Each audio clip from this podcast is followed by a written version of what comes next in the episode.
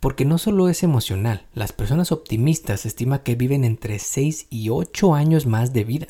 Y se ha encontrado por estudios clínicos que ser pesimista equivale a fumar casi 3 cajetillas de cigarro todos los días. Pero lo mejor de todo es que hay cosas que podemos hacer hoy mismo para ser personas más optimistas. En el Taco Financiero Podcast hablamos sobre el poder de la educación financiera, economía y finanzas. Analizamos lo que está pasando en la economía y cómo afecta a tu bolsillo para que puedas tomar las mejores decisiones que beneficien a tu economía familiar. Prepárate, porque todo esto y mucho más escucharás solo aquí, en el Taco Financiero Podcast, junto al economista Enrique Castro, el mejor podcast en español sobre economía y finanzas. Bienvenidos. Hoy es lunes 22 de mayo y estamos terminando este mes de hacer conciencia sobre la salud mental con un tono más positivo. Luego de hablar del enorme problema que tenemos y cómo puede afectar todas las áreas de nuestra vida, incluyendo nuestro dinero, queremos terminar platicando con un tono más optimista. Ahora sí, vamos con el episodio de la semana. El Taco Financiero Podcast está en Internet. En Instagram, Facebook, Twitter y TikTok. Encuéntranos como arroba taco financiero o visita nuestra web tacofinanciero.com. Encuentra más data sobre contenidos, entrevistas y mucho más. Mantente en línea y siempre actualizado. Tacofinanciero.com. Una idea del economista Enrique Castro.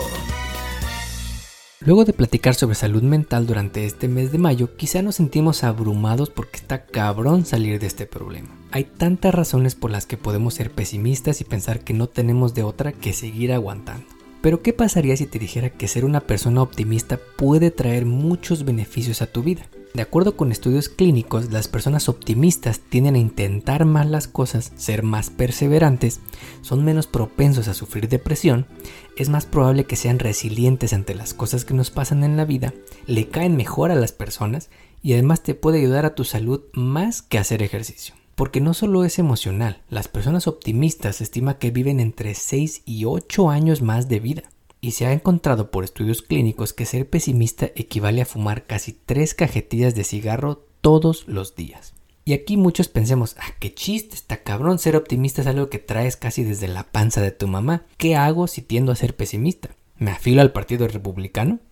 Lo mejor de terminar este mes hablando de optimismo es que se puede aprender. Es cierto que existe un componente genético, que juega un papel importante a la hora de ver si vemos el vaso medio lleno o medio vacío, pero lo mejor de todo es que hay cosas que podemos hacer hoy mismo para ser personas más optimistas. Los seres humanos tenemos una tendencia al pesimismo, y esto viene desde la época de las cavernas. El que estaba en la época de las cavernas y pensaba que no iba a pasar nada era el que terminaba comido por el tigre de Bengala o llevado por la tormenta. Nuestros cerebros naturalmente tienden a pensar más en lo negativo, es un tema de supervivencia. Pero ¿cómo podemos aprender a ser más optimistas en nuestra vida diaria? El padre de la psicología positiva, Marty Seligman, en un podcast reciente de Happiness Lab, que si no lo has escuchado tienes que escuchar, da algunas recomendaciones. La primera es que cierre lo que estás haciendo, dejes este podcast en pausa y que salgas, fuera de tu casa, fuera de tu oficina y busques a alguien que necesite ayuda y ayúdalo. Ayudar a los demás es una herramienta muy poderosa para nuestra propia autoestima y para nuestro optimismo. Otra forma que recomienda Marty Seligman es que alguna actividad que disfrutes mucho hacer, si te gusta cocinar, si te gusta hacer ejercicio, si te gusta jugar videojuegos, lo que tú quieras, lo hagas en compañía de alguien más. Por ejemplo, nosotros en casa frecuentemente jugamos videojuegos con la familia en México. Siempre les gano, la verdad, porque soy muy bueno en FIFA, pero ese no es el punto. Hacer actividades con alguien más puede ayudar en este tema. En el equipo del taco financiero te tenemos varias recomendaciones que nos ayudan de manera regular con nuestra salud mental. La primera es llevar un diario. Nosotros en casa llevamos un diario donde reflexionamos sobre nuestro día y sobre los buenos momentos que tuvo. Esto nos ayuda mucho a ver el lado bueno a las cosas que nos pasan y a recordar, porque siempre podemos regresar a ver lo que pensamos este mismo día hace dos o hasta cinco años atrás. No se trata de que a fuerzas pongas algo positivo, sino que reflexiones sobre cómo estuvo tu día, si aprendiste algo sobre ti o sobre los demás. Es algo que nos ha ayudado muchísimo. Otra recomendación que no le va a gustar a las empresas tecnológicas es que te desconectes y dejes un rato el teléfono y las redes sociales. Hoy en día estamos tan inundados de información negativa que es fácil sentir que este mundo no tiene solución y que ya mejor nos lleve el huracán. Limita tu consumo de noticias y redes sociales. Enfócate en las que hablen de temas que te interesen más y dedícale menos tiempo al tiroteo de la semana en estados como Texas. Finalmente, una recomendación más que siempre te decimos hasta el cansancio es que trates de tener claro qué cosas están bajo tu control y qué cosas no puedes controlar. No podemos cambiar cómo piensa el otro, pero sí que tan abiertos somos nosotros a nuevas ideas y formas de pensar.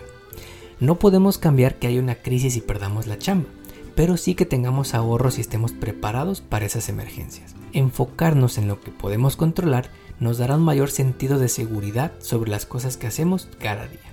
En el Taco Financiero te agradecemos por platicar con nosotros durante este mes sobre salud mental y esperamos que en estos episodios hayas cuestionado creencias, te hayas animado a hablar más sobre este tema con tu familia y te hayas llevado consejos prácticos para tener una vida más optimista.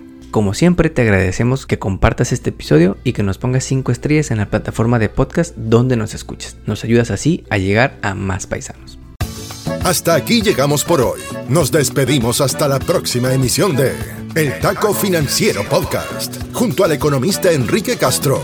Todo sobre educación financiera para mejorar tu economía personal y lograr todas tus metas financieras.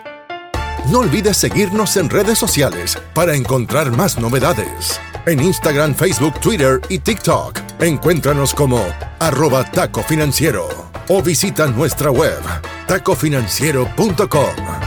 Hasta pronto. El podcast que acabas de escuchar, El Taco Financiero, refleja la opinión exclusiva del presentador o sus entrevistados y no representa la opinión de patrocinadores o terceros. El podcast tiene el objetivo exclusivo de informar y no busca promocionar la compra de acciones de empresas en específico. Tampoco es un reporte de investigación y no representa consejo legal o financiero.